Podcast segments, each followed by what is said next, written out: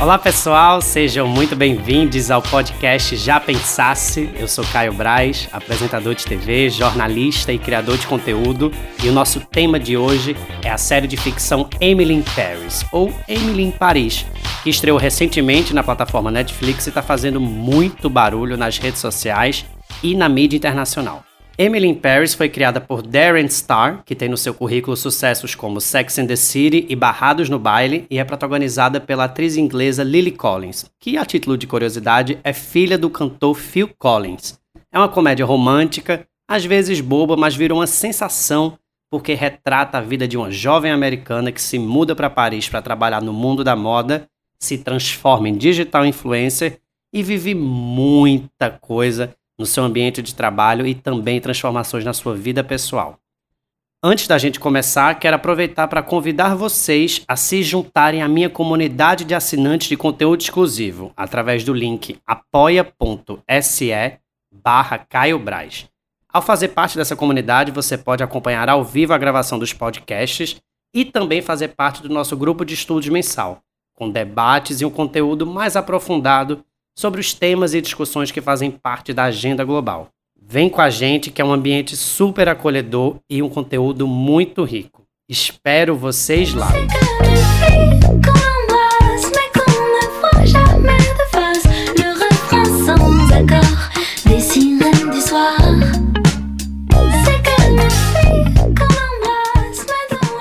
E nossos convidados de hoje são Edu Araújo, roteirista potiguar com formação em roteiro para TV pela Academia Internacional de Cinema. Ele descobriu o prazer da escrita numa coluna no jornalzinho da escola e nunca mais parou. Adora música brasileira, fã de Maria Bethânia e o Carnaval do Rio de Janeiro, onde mora já há quase 10 anos. Edu, seja bem-vindo ao podcast Já Pensasse. Obrigado, Caíto, pelo convite. Primeiro podcast, hein, que eu tô participando. É uma honra estrear com vocês, junto com a Paula também, que a gente já ficou sabendo que é a estreia dela. Convite seu, eu não posso negar, né? Você vai arrasar, amigo. Seja muito bem-vindo. E a nossa outra convidada é Paula Rita Sadi, minha amiga carioca de 39 anos, mãe de Gala e Rubi, elas têm 11 e 7 anos cada uma. E Paulo se mudou para Paris em 2008 para trabalhar na revista L'Officiel Paris e nunca mais voltou.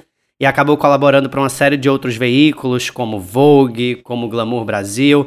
Criou um blog também de uma brasileira que vivia em Paris, que chamava-se Paris Me Chama, e acabou trabalhando promovendo Paris e promovendo também a moda parisiense em veículos brasileiros. Paula também é parceira da Escola Marangoni, onde ela criou um curso de fashion business e sempre virou uma referência, pelo menos para mim, quando a gente falava de brasileiros em Paris que estavam envolvidos no mundo da moda. Paula, seja muito bem-vinda ao Já Pensasse. Você é bien? Oh, très bien. Muito obrigado, Caio, pelo convite também, pela estreia no podcast. E assim, o um podcast realmente é um tema interessante e que faz a gente pensar realmente. acho que esse bate-papo pode ser bem bacana. E olá, Edu, prazer também. Vamos estrear junto, vamos ver onde a gente vai chegar nessa história. Vambora. Que maravilha. Vamos embora, gente. Hoje a gente vai falar aqui sobre uma série que começou quietinha e de repente virou uma sensação de memes, uma sensação de problematizações na internet. Tem gente que ama, tem gente que odeia, tem gente que acha fútil, tem gente que acha problemática e profunda. Vamos falar de Emily in Paris. Emily Cooper? Bonjour. Bonjour. Uh, I'm Emily, your new neighbor. Enchanté. A série da protagonista Lily Collins, que é uma garota que chega em Paris, vinda de Chicago, para trabalhar na indústria da moda e se depara com um montão de novos contextos, né? Um novo jeito de fazer moda, não necessariamente novo, mas um jeito diferente do americano. Eu queria inclusive já informar para todo mundo que está ouvindo esse podcast que a gente vai sim dar spoiler, porque a gente não tem como fazer uma análise profunda dos fatos aqui sem mencionar alguns acontecimentos que acontecem na série. Então, se você ainda não viu a série e você não quer nenhum spoiler, desliga o podcast. Fica tranquilo e depois você escuta. Mas a gente precisa falar sobre as coisas aqui. Primeiro, eu queria pedir a meus convidados que falem um pouco a opinião de vocês. O que é que vocês acharam de Emily in Paris? Ela é boba, ela é legal, ela é profunda, ela é divertida, ela é sarcástica. Qual a opinião de vocês? Paula, pode começar. Bom, eu vou falar a verdade. Eu acabei gostando da série. É uma série leve que realmente explora os clichês de Paris, a visão de que as pessoas têm dos parisienses e como os parisienses são. Não é, ah, é uma série real, não é uma série profunda, é um entertainment. Bonitinho, com a cidade bonitinha, a menina bonitinha. É, é bobinho, sim. É uma série bobinha, não é aquela série já pensasse. É uma série leve, assim, popcorn, mas que tem algumas coisas realmente interessantes e mostra um pouco esse conflito do que é Paris e do que é, de repente, o pensamento de um americano, de um brasileiro, de uma outra pessoa que chega nesse universo totalmente fechado que é Paris. Edu. Eu contei pro Caio, quando o Caio me ligou me chamando, né, pro, pro podcast, eu falei, amigo, eu assisti os 15 primeiros minutos e abandonei. Não sei se eu, se eu, se eu vou estar tá disposto a falar no, no podcast, se eu sou a pessoa para fazer isso. E aí depois eu fui assistir tudo, obviamente, para fazer a tarefa de casa, assisti toda a série. E eu acho que a gente tem que lembrar de uma primeira coisa, o gênero da série. Ela é uma comédia romântica, então ela tem todos os ingredientes que uma comédia romântica tem que ter, né? Que aí é isso. É um romance, uma, uma antagonista tão boa quanto a protagonista, às vezes até melhor, acho que a gente pode falar depois um pouquinho disso. É, então tem amizade, tem romance, tem uma trilha pop que também homenageia os clássicos. Então é uma comédia romântica, né? E quando a gente vai para dentro da obra do criador, né, o, o Daniel Starr, é, o cara criou Barrados no Baile, né? Ele criou uma geração com Barrados no Baile, Melrose Place, Sex in the City. Então, ele tá sendo coerente à obra dele, né? É isso que a gente fala muito. Às vezes a gente fica esperando como se fosse algo muito profundo sempre. A partir do trailer, é, ela é um gênero muito claro. Não há, não há nada a esconder, né? Quando você assiste o trailer, você já sabe o que pode esperar a premissa está muito clara, particularmente eu acho que ela está escancarada em alguns momentos. E você já no primeiro, sei lá, nos 10 primeiros minutos você já entende e já, já, já sabe o que você pode esperar. Assim. Eu acho que é uma série, sim, é, com escolhas um pouco óbvias. E eu tenho refletido um pouco dito tudo isso, é, será que a gente ainda precisa fazer barulho, tanto barulho para essa série? Eu entendo que é um conteúdo confortável, que você já sabe aonde vai chegar, né? Você já, já junta ali, na minha terra lá em Natal falam juntam Lé com Cré, ela cruzou com o vizinho no primeira temporada, você já, no primeiro episódio você já fala, ah, tá, já entendi, beleza. Será que a gente precisa fazer tanto barulho para uma trama tão batida e às vezes até meio ultrapassada em alguns pontos? O Caio sabe, eu sempre levanto a bandeira dos novos autores, das novas autoras. Tô super curioso para ver, por exemplo, a Mid Destroyer, que tá todo mundo falando. Eu fico só nessa dúvida, até que ponto a gente tem que fazer tanto barulho para uma série que parece que a gente já viu muito. Une qui donnait la frisson, c'est si bon, ces petites sensations. Eu acho que tem alguns pontos de Emily in Paris que Paula pode falar super bem, porque ela de e Paris realmente é uma cidade por ser a capital da moda mundial, né, junto com Milão também, mas Paris tem uma característica de ser realmente até mais forte do que Milão, é um lugar de sonhos para muitas pessoas que imaginam uma carreira no mundo da moda. E Paula fez isso, fez esse próprio movimento em 2008 quando foi trabalhar na revista L'Officiel. E Emily chega sem falar francês. Você trabalhar na capital da moda mundial sem falar francês, muitas pessoas acham que esse personagem ele é muito petulante, porque ela chega na terra dos outros com a postura, inclusive, de querer inovar, né? Porque os franceses têm um certo tradicionalismo e na, na maneira como se faz o marketing. E ela chega sem falar o idioma e acaba sendo escorraçada pelos coleguinhas de trabalho. Paula, como é essa questão de fato, do falar francês em Paris? Ah, eu acho que é muito importante. Olha, eu me identifico muito com essa história. Quando eu fui para Paris, foi assim uma proposta meio dois meses antes, enfim, um contato que eu tinha feito aqui no Fashion Week. E eu também não falava francês. Eu falei, não, mas tudo bem, é trabalho com styling, essas coisas que eu faço aqui. Então não muda muita coisa, né? Não é, não tem que escrever. Falei, tudo bem, vou. Mas, assim, eu me identifiquei muito, porque eu também fui pra Paris sem falar francês, num trabalho, num país novo e sem ter muitos amigos. E eu sei, não é, não é bacana. Todo mundo lá não é uma cidade internacional onde as pessoas falam inglês e as pessoas evitam. Eles querem manter o falar francês. Então é muito difícil você se integrar realmente sem estar tá falando francês. Então, assim, sei lá, nos primeiros seis meses, meus amigos eram australianos, americanos. Você acaba entrando nessa network de é, estrangeiros em Paris, que tem muitos que nunca aprendem, que vão para lá falando inglês e ficam anos. Existe muito isso. Os, os parisienses estão fechados no grupo deles e os americanos ou chineses ou até brasileiros estão fechados no grupos deles. Tem vários grupos de países. E eu acho super interessante isso. Para você se integrar, você realmente tem que falar francês, você tem que entender os códigos mais até do que falar isso, entender os códigos dessa sociedade, que é dif totalmente diferente do Brasil, até quando eu estava falando isso com o Caio, a maneira deles se comunicarem é muito mais agressiva, é muito mais aquela coisa que fala na lata, mas não é nada pessoal. Se vocês veem mesmo no Emily, as pessoas fazem várias coisas horrorosas, a pessoa podia ficar louca no Brasil, mas eles não, não desgostam dela. Você entende? Eles são uma pessoa, uma comunicação mais agressiva, que pra gente que é do Brasil pode ter uma sensação de ofensiva. Eu me sentia muito ofendida por esse tipo de comentário meio venenosinhos das pessoas. E no final eu descobri que isso é uma maneira, é uma maneira de ser, é um jeito de ser, não é pessoal. E isso é um aprendizado. Eu acho que para muita gente que está em Paris, ah, eu não gosto dos franceses, ah, os franceses são isso.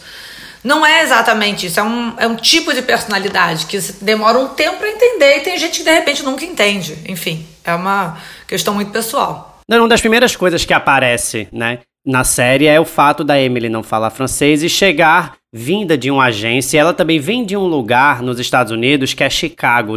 Emily não é nova-iorquina. Emily não é uma menina completamente moderna, antenada, sabe? Que que frequenta o Lower East em Nova York, que sai para os lugares mais hypados. Ela é uma menina, entre aspas, caipira. E a gente vê isso um pouco no figurino dela, que muita gente critica, mas na verdade o figurino é da Patricia Fields, que fez Sex and the City, e eu acredito que tudo aquilo é uma semiótica pensada para que a gente reflita também que dinheiro não significa elegância na cidade da elegância, que é Paris, né, gente?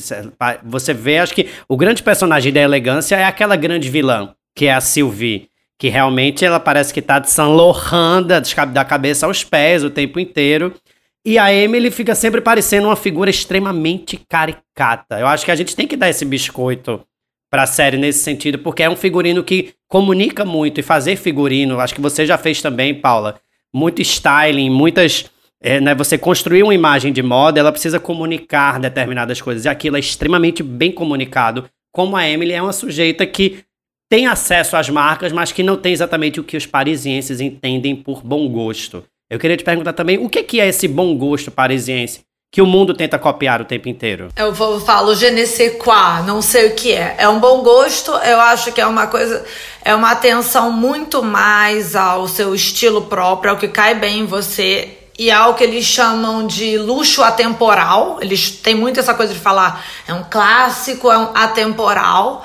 Muito mais atenção, é melhorar. Você compra um blazer maravilhoso que você pagou 5 mil euros do que você comprar um monte de porcaria. Então, assim, eu acho que tem a ver com o estilo de vida. As casas em Paris são muito pequenininhas, as pessoas não têm espaço.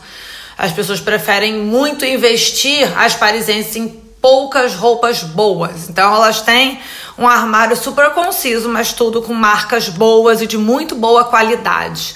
Nas, as parisienses, elas mesmas não usam tendencinha, tendencinha. As pessoas da moda, elas são como a Sylvie, que eu conheci, que eu frequentei, que eu vejo. Estão lá com um preto maravilhoso, com um corte, com um ombro só, com uma roupa com um tecido lindo, com um corte bacana, ponto. Quem tá com essa tendencinha, com essa, ro essa rodada, sei que é, são, são realmente essas, vou dizer, essas blogueiras que vão para Paris fazer foto, essas pessoas de outros países que vão se deslumbrar em Paris, que tem muito, você vê muito na rua. Esses turistas que estão, ai, vou me montar porque estou em Paris e sai assim, árvore de Natal. Isso é muito normal. Você senta na rua e você vê Quando você senta naqueles cafés que a gente inclusive já sentou muito ali no Le Marais, você vê, você vê claramente quem são as paredes descoladas, com oversize, com uma Chanel vintage, cabelo de escola. E aquela turista Emily em Paris, com aquele baby Lise longo. Você vê, assim, é claro, assim, é de longe você vê. Assim, é, é muito interessante você ver a visão que as pessoas têm de Paris e o que as parisienses são. É muito diferente. E eu gosto mais do estilo parisiense, porque é mais conciso, é mais econômico, eu posso dizer, é mais sharp. Sabe? É mais direto no ponto. Como eles mesmo. A gente tem um depoimento de um amigo meu chamado Nelson de Araújo, que mora em Paris, é DJ há muito tempo, faz festas maravilhosas em Paris. Quero ver o que é que Nelson, como a série repercutiu em Paris e qual é a opinião dele também sobre a série. Parece que os franceses detestaram, porque eles se viram extremamente estereotipados. Vamos ver o que, é que o Nelson tem a dizer. A série foi muito mal recebida aqui, de modo geral, sobretudo pelos parisienses.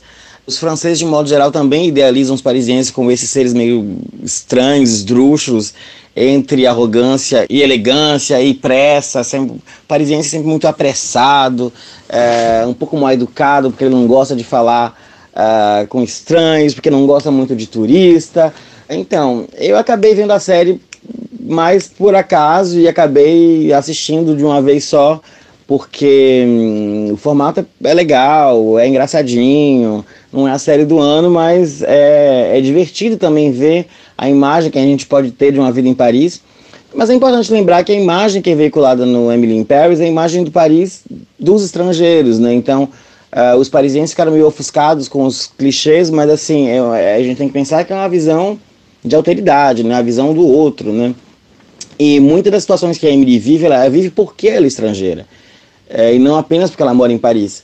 Então, essa questão de você perguntar para alguém, vamos almoçar, e a pessoa responder, eu vou fumar um cigarro, isso já isso acontece. isso já me aconteceu. E eu, inclusive, já, já almocei fumando, né? É, porque a gente não tem tempo, porque esqueceu, algo do gênero. Paulo, você quer falar alguma coisa sobre esse comentário do Nelson? Todo o seriado Emily, você percebe assim, eu conheço os lugares, é filmado ali no 5M, no Pantheon, ali no Pont Neuf, só ali naquele centrinho antigo de Paris, perto do Louvre, nessa região que é a região mais romantizada, mais bonitinha, ali no Le Marais, no São Paulo. Você pode ver que assim, realmente isso mostra a Paris do turista, a Paris que as pessoas visitam, que elas vão para fazer foto, que elas vão para ver essa Paris cartão postal. A Nova York das pessoas também não é a Nova York do Sex and the City, o Rio de Janeiro não é o pôr do sol no. E por aí vai. de bonheur dont je connais la cause.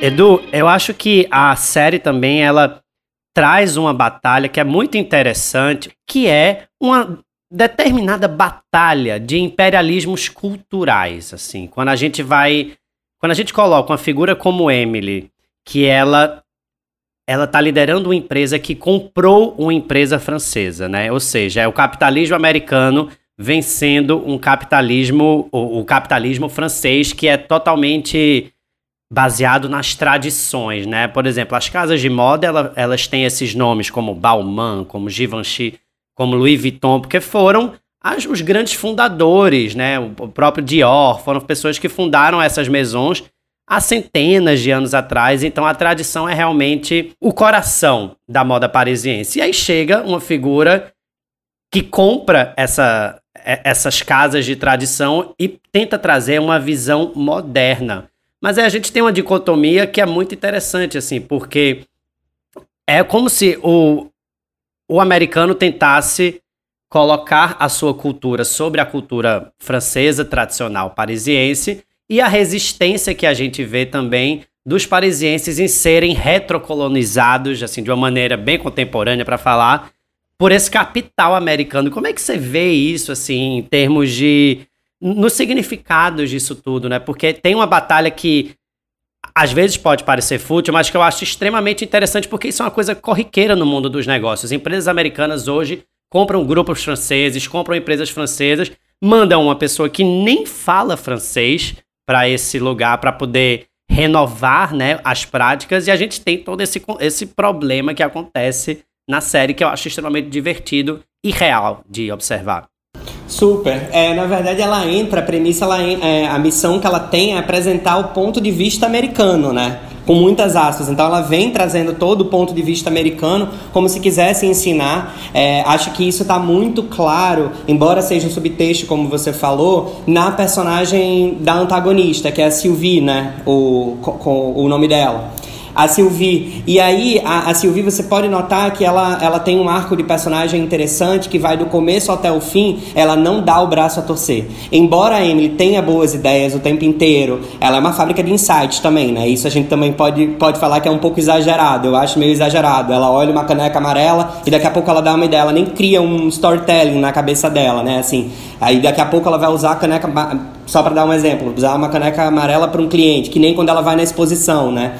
É, mas enfim, ela tem vários insights interessantes e a personagem fica resistente. Então isso marca muito esse conflito de, de percepções. Acho que, que o Caio trouxe isso brilhantemente. É, reforço dessa opinião, né? Assim, acho que é um subtexto que, que, que tá muito claro, mas é preciso muita camada para entender. Eu acho que sim, existe. E, Caio, eu queria também falar uma coisa que as pessoas estão tentando entender muito é, de onde que vem esse sucesso, né? Eu tenho ouvido falar muito, mas, mas será que a, a pandemia? Será que as pessoas estavam procurando leveza? Como que, como que é essa alquimia do sucesso? E a alquimia do sucesso a gente não explica, né? Assim, eu trabalhei na Globo é, quatro anos na comunicação divulgando produtos, é, enfim, novelas, programas e tudo mais. E eu já vi de perto, dentro de uma televisão, muitos, muitos é, enfim, novelas, filmes, é, minisséries, o que for, que eu apostava muito e falava, caraca, isso vai ser um sucesso e não era tão bem, bem recebido pelo público. E coisas que eu vi um sucesso estrondoso, eu falava, por que, que está fazendo sucesso? Então tem uma alquimia de sucesso.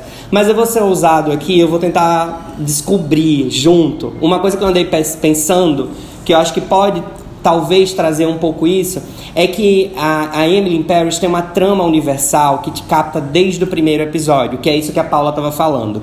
E aí, a trama universal, atenção, não é ir a Paris, tá? Mas é, por exemplo, ela tá no lugar desse não lugar. É o primeiro dia. Quem nunca teve um primeiro dia? Eu e a Paula estamos vivendo um primeiro dia hoje de podcast. Então, esse incômodo do primeiro dia, do trabalho, da escola, da nova cidade, do novo bairro, isso te conecta na hora você lembra de algum primeiro dia que você já viveu. E isso é um tema universal. Ela pode estar tá em Paris ou pode estar, tá, sei lá, em Cachoeiro do Itapemirim. Ela pode estar tá com vista para o Rio Sena ou para o Rio Amazonas, o que, o que tiver ainda dele, é, enfim. Acho que faz todo sentido mesmo, né? Aí a gente está o tempo inteiro fazendo, tendo uma nova primeira vez, né? E aí é, eu acho que é isso que. E agora sim, tem também o fato de você ter uma primeira vez num lugar como Paris, com um vizinho como Gabriel, né, gente? Porque, meu Deus do céu, Gabriel é uma loucura de lindo, um ator que não estava mapeado ainda no mainstream, né? Então acho que uma cara nova também é algo muito refrescante para essas séries que sempre costumam repetir muito elencos, e aí vem aquele cara para consertar o teu chuveiro, e aí você já aí você fala, pô, a Emily realmente estava casado com um coxinha, um Faria Limer de Chicago, Aí vem o cara que sabe fazer um bife bourguignon, entendeu? Um cocovan. Aí a Emily fica louca e a gente fica louco junto com ela. Não, é uma delícia essa parte. Essa parte, acho que dos, dos boys é a parte mais engraçada e a parte que você realmente pensa, essa coisa do, do colonialismo que você bem colocou, do americano chegando lá e tentando mudar o ponto de vista francês, que é um ponto de vista bem diferente em relação ao luxo, mas assim, que já está mudando. Isso já é um processo que já vem alguns anos em relação à moda, tanto é que o Virgil Abloh agora está na Louis Vuitton. Isso tem a ver com esse processo, essa nova visão de democratizar o luxo, deixar o luxo acessível. Marcas fazendo tênis esse processo já está rolando há muito tempo e é um pouco desse conflito da Emily em Paris, dessa coisa americana de transformar tudo pop, social media, no mundo da moda que é fechado, que é luxo, das marcas que não tem nem Instagram e não querem ter. Ah, eu só faço poucos. É tudo handmade por encomenda. Tem várias marcas assim, várias mesões assim que não querem aparecer, que tem medo de popularizar e perder. Sabe aquela coisa, ah, é boate, agora todo mundo vai tal, ó, oh, não quero mais ir. Então, na França eles têm um pouco medo disso. Tem esse conflito. É, esse conflito ele é muito importante porque eu acho que a gente brasileiro imita muito o estilo americano de fazer redes sociais, de fazer eventos, de fazer carreira, né?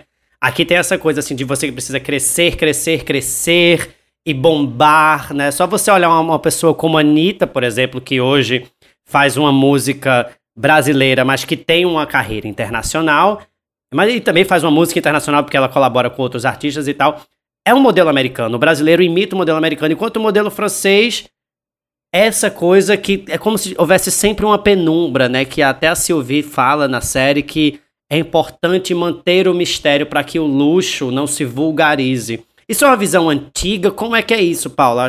Isso já está começando a se abrir de fato no, na moda europeia, por exemplo, principalmente na parisiense, ou eles ainda estão reticentes? Olha, eles ainda são reticentes. Eu acho que eu, eles são realmente muito reticentes, eles não gostam. Acho que é uma coisa assim que tem essa história do mistério, do sigilo para poucos e bons, mas é tudo uma questão capitalismo, é uma questão de dinheiro. Muitas marcas perceberam que fazer, ah, vou fazer a coleção de tênis, vou lançar uma coisa esporte, vou chamar uma celebridade mais Isso traz realmente não só visibilidade e clique, mas traz gente que compra. Também traz uma nova geração, herdeiro, gente jovem que tem grana, que quer comprar luxo, que quer esse luxo mais descolado, mais, como eles falam, depucierisé, sem a poeira né, de coisa velha, querem esse luxo moderno. Então eu acho que mesmo as casas que não querem isso, no final elas vão se render, porque acho que é um caminho que, a, que o luxo está seguindo. De estar tá popularizado, de estar tá integrando com a cultura pop, não está escondido. Mas essa é a visão francesa, ele realmente é muito difícil, assim, às vezes por exemplo, eu tenho um cliente muito importante que foi fazer uma festa, a gente fez um evento para o Brasil para brasileiros. Eu falei, vamos criar uma hashtag para o evento, para ver o que todo mundo postou? Noite em Paris, não, não, não, uma, enfim. E não, ai não, ai, vai ficar cafona, vai vulgarizar. Eu falei, não, gente, toda festa de brasileiro, para vocês sim, mas todo o evento bacana, de marca, de luxo, no Brasil tem uma hashtag, vocês têm que ter uma hashtag. E foi toda uma discussão, foi assim um assunto. Por que ter uma hashtag? Eu falei, bom, se de repente para um cliente da Noruega, se fosse um evento para outros países europeus, talvez não fosse necessidade. Mas eu sou a especialista em Brasil, sou a Emily, e eu digo que se você vai chamar vários brasileiros, você tem que ter a hashtag, vai bombar. E aí aceitaram a hashtag, mas assim, você vê coisas que você acha estranho. E eu acho que tem também muitos é, muitos, muito, um enredo muito forte, assim, porque a gente não tem como não observar isso, que é a chegada e o crescimento, de fato, dos digital influencers ou criadores de conteúdo, como você prefere chamar, né? Porque isso é algo que já é extremamente forte, acho que no mundo inteiro, inclusive em Paris. Tem essa costura dessa chegada da Emily como uma pessoa que vem para ensinar os franceses um jeito de criar novas ações de marketing, até coloca em questão o papel da agência de publicidade versus o papel dos digital influencers. Tem falas no, na série onde se diz assim: a gente não usa mais agências, agências são caras e antiquadas, nós queremos apenas digital influencers. E isso é um, é um choque para o marketing tradicional parisiense também, né? Então, parece que é apenas a história boba de uma menina que tá indo para Paris porque tananã, tananã, tananã. Não, mas na verdade ela vem trazer também esse, esse tipo de nova narrativa do digital, assim, né? De contemporaneizar a comunicação na França. Tem tanta coisa assim ainda para se atualizar lá, ou, ou até mesmo em outros lugares do mundo. Será que é realmente esse momento, então, dos digital influencers é, tomarem conta de tudo, ou a gente está vendo também que os digital influencers não são tudo, que precisam ter uma série de cuidados. A gente vê também um monte de confusões que envolvem esses nomes, né? Então, não é tão simples. Acho que é por isso que também existe essa, essa resistência em, em, em, segurar métodos mais tradicionais, porque também se você, de uma certa forma, abre as portas de tudo, você pode vulgarizar. O que é que vocês acham sobre isso?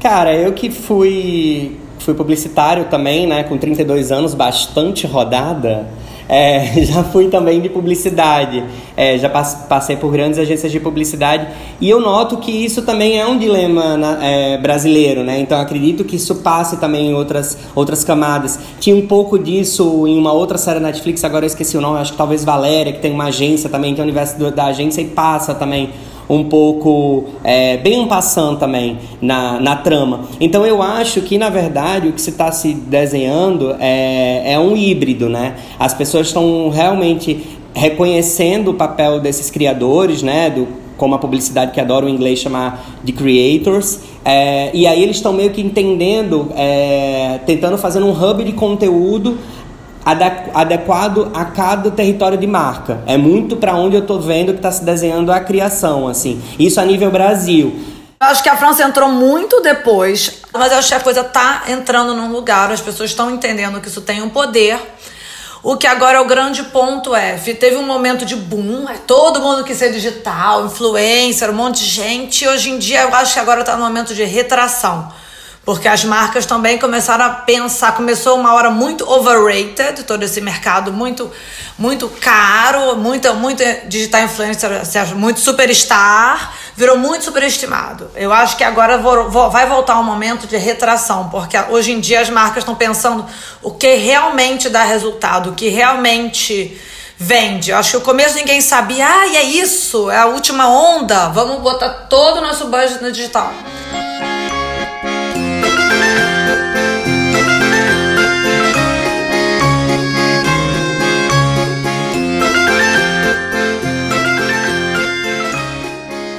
É o seguinte, é, a gente está falando muito aqui de, de ambiente digital e de moda e tudo mais, mas a gente também precisa olhar para essa série e ver que ela acaba reforçando alguns padrões de beleza, alguns padrões de estética, essa pergunta se isso é cafona, se isso não é, toda roupa pode, né?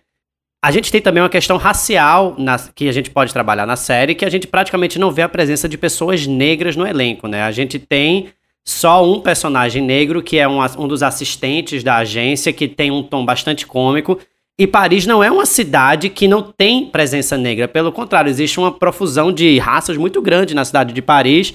Muito também por causa das, da influência e da reimigração dessas colônias que foram francesas. Então a gente tem muitas pessoas árabes, muitas pessoas pretas também. Então tem um montão, existe um mosaico muito complexo racial em Paris e a gente só vê um monte de gente branca na série, né? Isso está sendo bastante questionado. Será que essa série não podia ter trazido outros padrões de beleza masculina, outros padrões de belezas femininas? É, o quanto é, é, esse retrato dessa Paris e desse mundo da moda ainda perpetua preconceitos, na opinião de vocês? Total, eu tinha notado até aqui, é, tinha colocado em letras garrafais. Na hora de falar dos personagens, falta representatividade, assim. Isso me incomoda do começo ao fim. Volto àquela pergunta que eu fiz no início do nosso papo, né? Até quando a gente vai ficar fazendo barulho a essa? Porque é uma fórmula um pouco confortável, sobretudo quando a gente olha a carreira do criador, né? A gente vai no, no que é do conforto, assim. Então eu acho que falta, sim, eu sinto muita falta, é, além da representatividade de tudo que a gente tá falando, né? Gênero, raça. É, eu acho que, que já não dá mais para olhar é, não dá mais para olhar para frente, né? Assim, isso, isso é um incômodo que eu tenho vendo a série. É, embora eu ame o personagem que você falou, esse tom meio beat.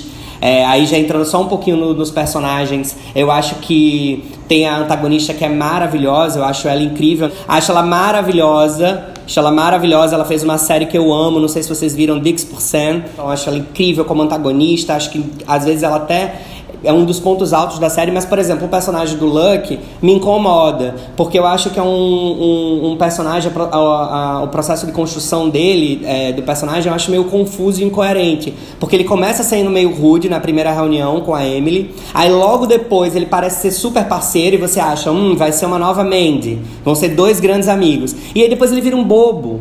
E também trago aqui uma questão muito delicada também. Eu acho que tem uma, um limite na narrativa da romantização de temas muito delicados e criminosos, como o assédio sexual, por exemplo. Me parece que eles passam sempre meio por cima desses temas. Então tem um assédio moral ali, eles normalizam e passam por cima. Aí, opa, tem aqui um assédio sexual, entendeu? E aí, para burnout, cara, o índice de burnout que cresceu, né, sobretudo num ano como esse e tudo, e ela naturaliza, ela tá sempre trabalhando, e aí mais uma vez a gente bota a culpa. E aí, cara, são dois grandes venenos, né? O mercado de marketing e publicidade, que eu já vivi de perto e sei o quanto é tóxico, e a moda. Né? Então são os dois, é uma combinação assim, é um coquetel molotov.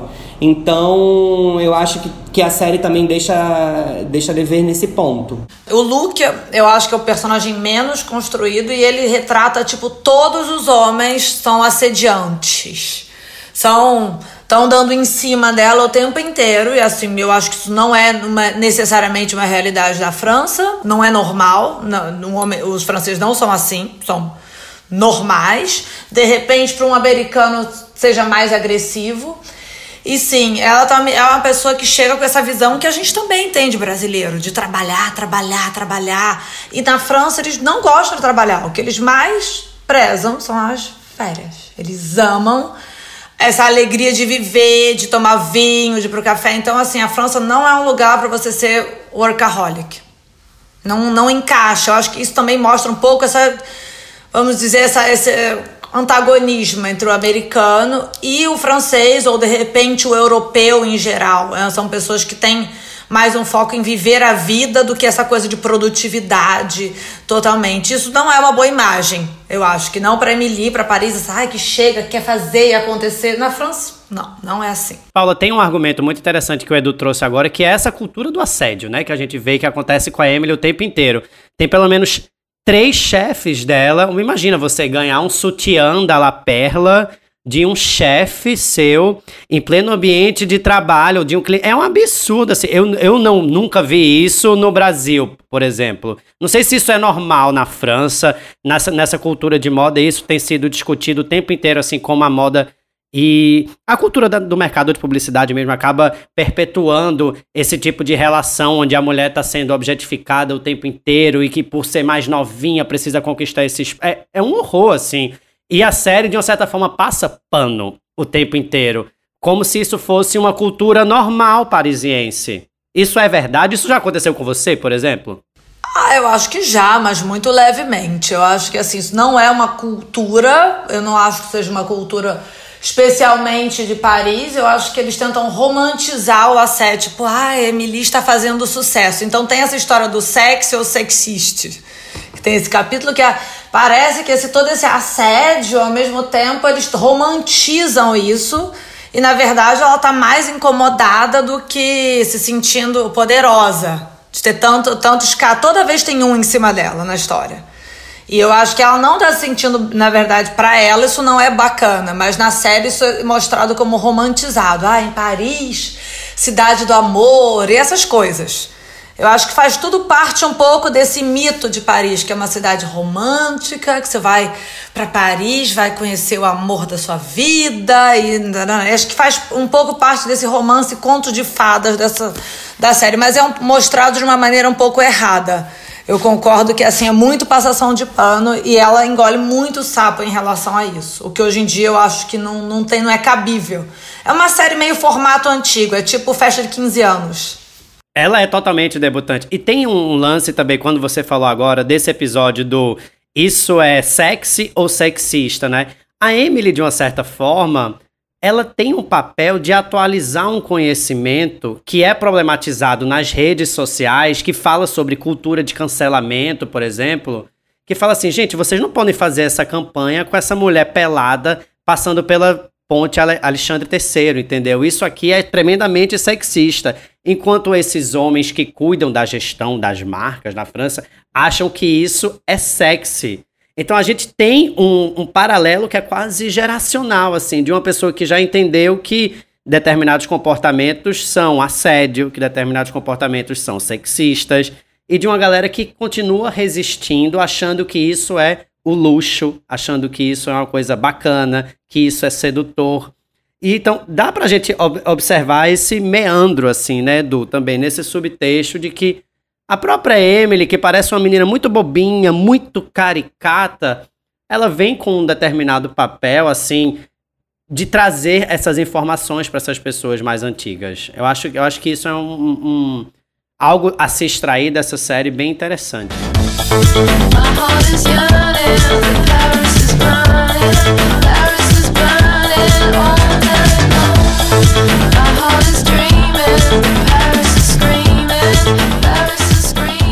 A gente esqueceu de, de, de fofocar sobre um personagem que eu amo de paixão, que é a Mindy, a menina chinesa expatriada que virou babá. Paula, você deixava suas filhas com a babá? Eu tive várias babás, eu ajudei várias Emilis faz, em babysitter. Acho que tanta brasileira chegou em Paris, fez babá pra mim, fazer um troco final de semana.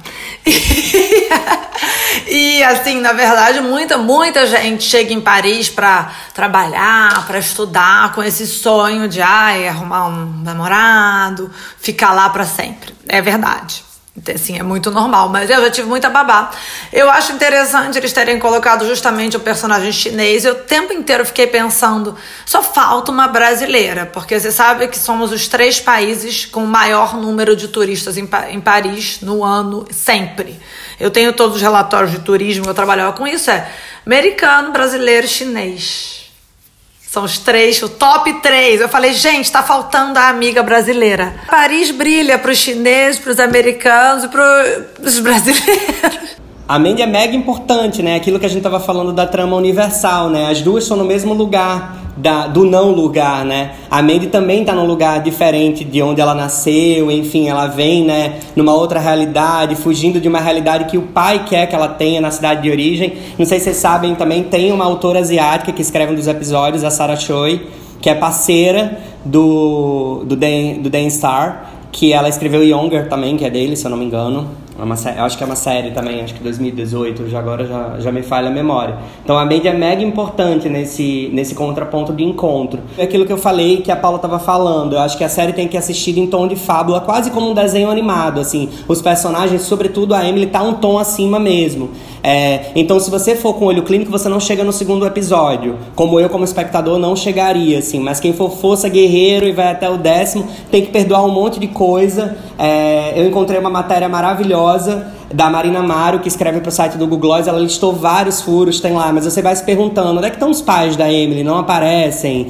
De onde ela tira dinheiro para ter todo esse guarda-roupa carérrimo? É, e né, que poderia ser facilmente justificável no roteiro se ela alugasse de repente, tem esses serviços de aluguel e tudo, isso não é falado. Então acho que você vai acabando passando por cima mesmo. Eu acho muito estranho uma menina que já tinha uma carreira nos Estados Unidos chegar com pouco seguidor e ela também não fez nada tão deslumbrante para bombar. Né, é, na rede. Falta muito para Emily fazer realmente algo incrível para conquistar Paris e conquistar as RPs de Paris, assim.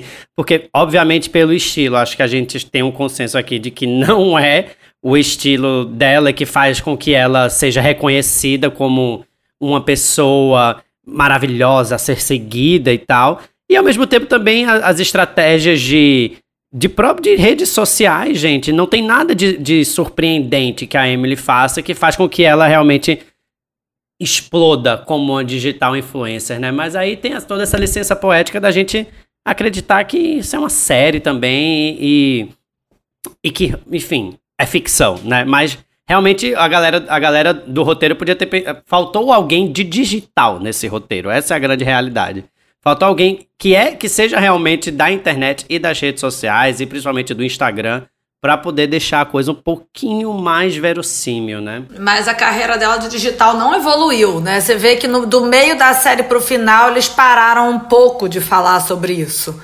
Do Instagram dela, depois daquela cena da cama, né? Que tem a cama meio que ficou meio de lado a carreira dela de Instagram e voltou a outros focos da série. Podem ser furos propositais para a segunda temporada. Aí já dando uma elogiada, eu acho que tem um gancho final bem legal. É, Eu acho que tem, eu acho que tem os outros ganchos eu acho que não são tão bem aproveitados. Acho que, por exemplo, a história do, do namorado, esse namorado some, gente, ele nunca mais reaparece. Podia ser resolvido no piloto. Eu acho que seria um gancho até mais interessante que aquele gancho do exaustor, vibrador, desligar tudo, meio pastelão. Ali é uma ótima cena de passagem de, de, de bloco, né? Mas como final, como gancho final, poderia ser o término. Aí ela termina na, no segundo episódio, poderia já ter antecipado essa trama, já que ele não volta. A gente tem que sempre ter esse cuidado de ir plantando um pouco as histórias. Eu acho que não teve esse, esse milho pra gente como espectador, sabe? Joga aqui uma coisinha para daqui a pouco a gente descobrir, assim, não foi, foi pouco plantado. Embora o gancho final eu concorde.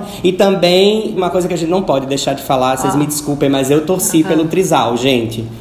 Quando chegou no sexto, ah, eu Nossa, eu torci também. muito que por esse trisal. A Camila é super aberta. Ela era super aberta, essa Camila. A namorada, ela é abertíssima. Tem aquela cena maravilhosa que ela dá a bitoca, né? Ela dá a bitoca e a Emily fica incomodada e ela fala que não. Então, assim, eu torci super pro trisal. Eu acho que ia mega crescer. Vamos torcer pro um trisal aí na segunda temporada. Aquele, né? Fingindo que vai assistir a segunda temporada. Eu só assisto a segunda temporada se o Caio Braz me chamar pra comentar a segunda temporada. A gente faz um bingo. A gente, vai, tem que montar o bingo da segunda temporada. A gente precisa fazer um podcast na segunda temporada e precisa torcer por esse trisal que também evoca o The Dreamers, né? Os Sonhadores de Bernardo Bertolucci, que também acontece em Paris, que é um filme que marcou uma geração. Acho que marcou todos nós, assim. Filme chiquérrimo, lindo, sensual. Bom, agora falando dessa referência, tem uma referência muito clara que eu acho nesse filme, nessa série, que é o Breakfast at Tiffany's com a Audrey Hepburn. Ela, assim, tem o figurino dela da ópera, vários looks dela são total Audrey Hepburn, que era a musa do Givenchy. É, a coroazinha. E você vê que na história ela também mora num apartamentinho micra e tem um caso com o vizinho. E ela também tá em Paris, num lugar novo. Então, assim, o Breakfast at Tiffany's, que é um filme muito antigo, ele tem tem muito, é, ele tem muito a ver com essa história da Emily in Paris. Tem muita referência do prédio, do vizinho, dos looks, dessa menina que chega em Paris meio deslumbrada com o brilho de Paris. Tem tudo a ver. Vejam, você vê que tem, tem muita referência cavada ali. Un retour aux sources, sans artifice. Gente, vamos encerrar então. Quero muito agradecer a presença de vocês. A gente tem que depois se encontrar pessoalmente para poder tomar garrafas de vinho e problematizar Emily in Paris pessoalmente. De repente, num café em Paris, se de repente o euro baixar de 7 para 4, começa a melhorar a situação aqui. Eu tô te esperando aqui em Berlim, Caio, a sua cidade favorita do mundo mais avant-garde, mais moderna, que eu tô aqui ainda pesquisando para entender essa nova vida, essa nova relação de pessoas. Muito mais avant-garde que Paris, de fato. Quero pedir para vocês deixarem as redes sociais para galera que curtiu o papo de vocês seguir, acompanhar vocês também. Para quem quiser me seguir, arroba Edu Araújo ou no youtube.com/barra Porta dos Fundos. Fica de olho lá na, nas sketches. Quando vê alguma sketch que eu escrevi, comenta, elogia, fala que tá engraçado. Enfim, vamos se divertir junto, vamos valorizar nossa cultura nacional, vamos é, prestigiar nossas séries, nossos filmes, nosso teatro, nossa dança. A cultura foi extremamente necessária nessa, nessa pandemia, se mostrou, comprovou mais uma vez o papel da cultura. Então vamos valorizar e, enfim, para quem ainda tem preconceito com, com o produto audiovisual nacional, tá na hora de pensar um pouquinho, né? E valorizar o nosso trabalho. E bom, foi a minha estreia no podcast junto com a Paula. Quem gostou também comenta, tô super curioso para saber se a gente mandou bem. Paula, aplausos pra gente. Obrigado pelo convite, Caio. Um beijo grande. Obrigada, muito prazer conhecer vocês, querido. Bom, vou me apresentar aqui. Quem quiser me seguir nas minhas redes sociais, eu tenho um Instagram chamado Paris Me Chama, que muito de notícias de moda, muito conteúdo de moda e tendências de Paris. Agora tem um tempinho eu mudei de Paris, estou morando em Berlim, que é uma coisa Rio e São Paulo, então tá meio a meio, digamos assim. É Paris me chama, mas é Paris Berlim me chama. Enfim, eu acho que a gente tem que estar tá sempre aberto a discutir e ter novos recomeços. Eu assim, eu acho que é uma cidade muito interessante, muito mais conectada com esse agora que a gente está vivendo e que de repente a França é um país meio mais fechado, então eu tô achando bem interessante estar tá entrando nesse novo contraste. E agora mais uma coisa aqui com o Edu, realmente o cinema nacional e a cultura tá muito bacana. Eu tenho visto muito, muito filme nacional nessas plataformas pagas. E eu tô vendo muita coisa que eu não tinha visto. Na verdade, é muito difícil você ter na TV do Brasil acesso a tanta produção nacional. Mas aqui, nas, nas plataformas pagas aqui da Europa, tem muito filme do Brasil. Muito, muito. Então, tenho interesse em saber o que está acontecendo, o que, que as pessoas estão fazendo, e assim, eu acho bem bacana eu tô adorando ver filmes do Brasil. Gente, vejam também, porque eu acho que nesse no momento que tem, eu acho, uma crise, alguma coisa muito importante, eu acho que também abre muito espaço para criatividade, para você inventar. Porque quando o negócio está te incomodando, é que você se mexe. Então eu acho que nesses últimos 10 anos teve muito filme bacana do Brasil e eu tô assistindo tudo aqui agora. Tô amando. E já agradeço muito. Um beijo, um beijo, meus queridos. Muito obrigado por participarem desse Já Pensasse especial Emily em Paris. Problematizações. Se você acha também que faltou alguma coisa, Vai lá no meu Instagram e comenta, arroba Kyle, que a gente continua o debate por lá. One day, we're gonna live in Paris.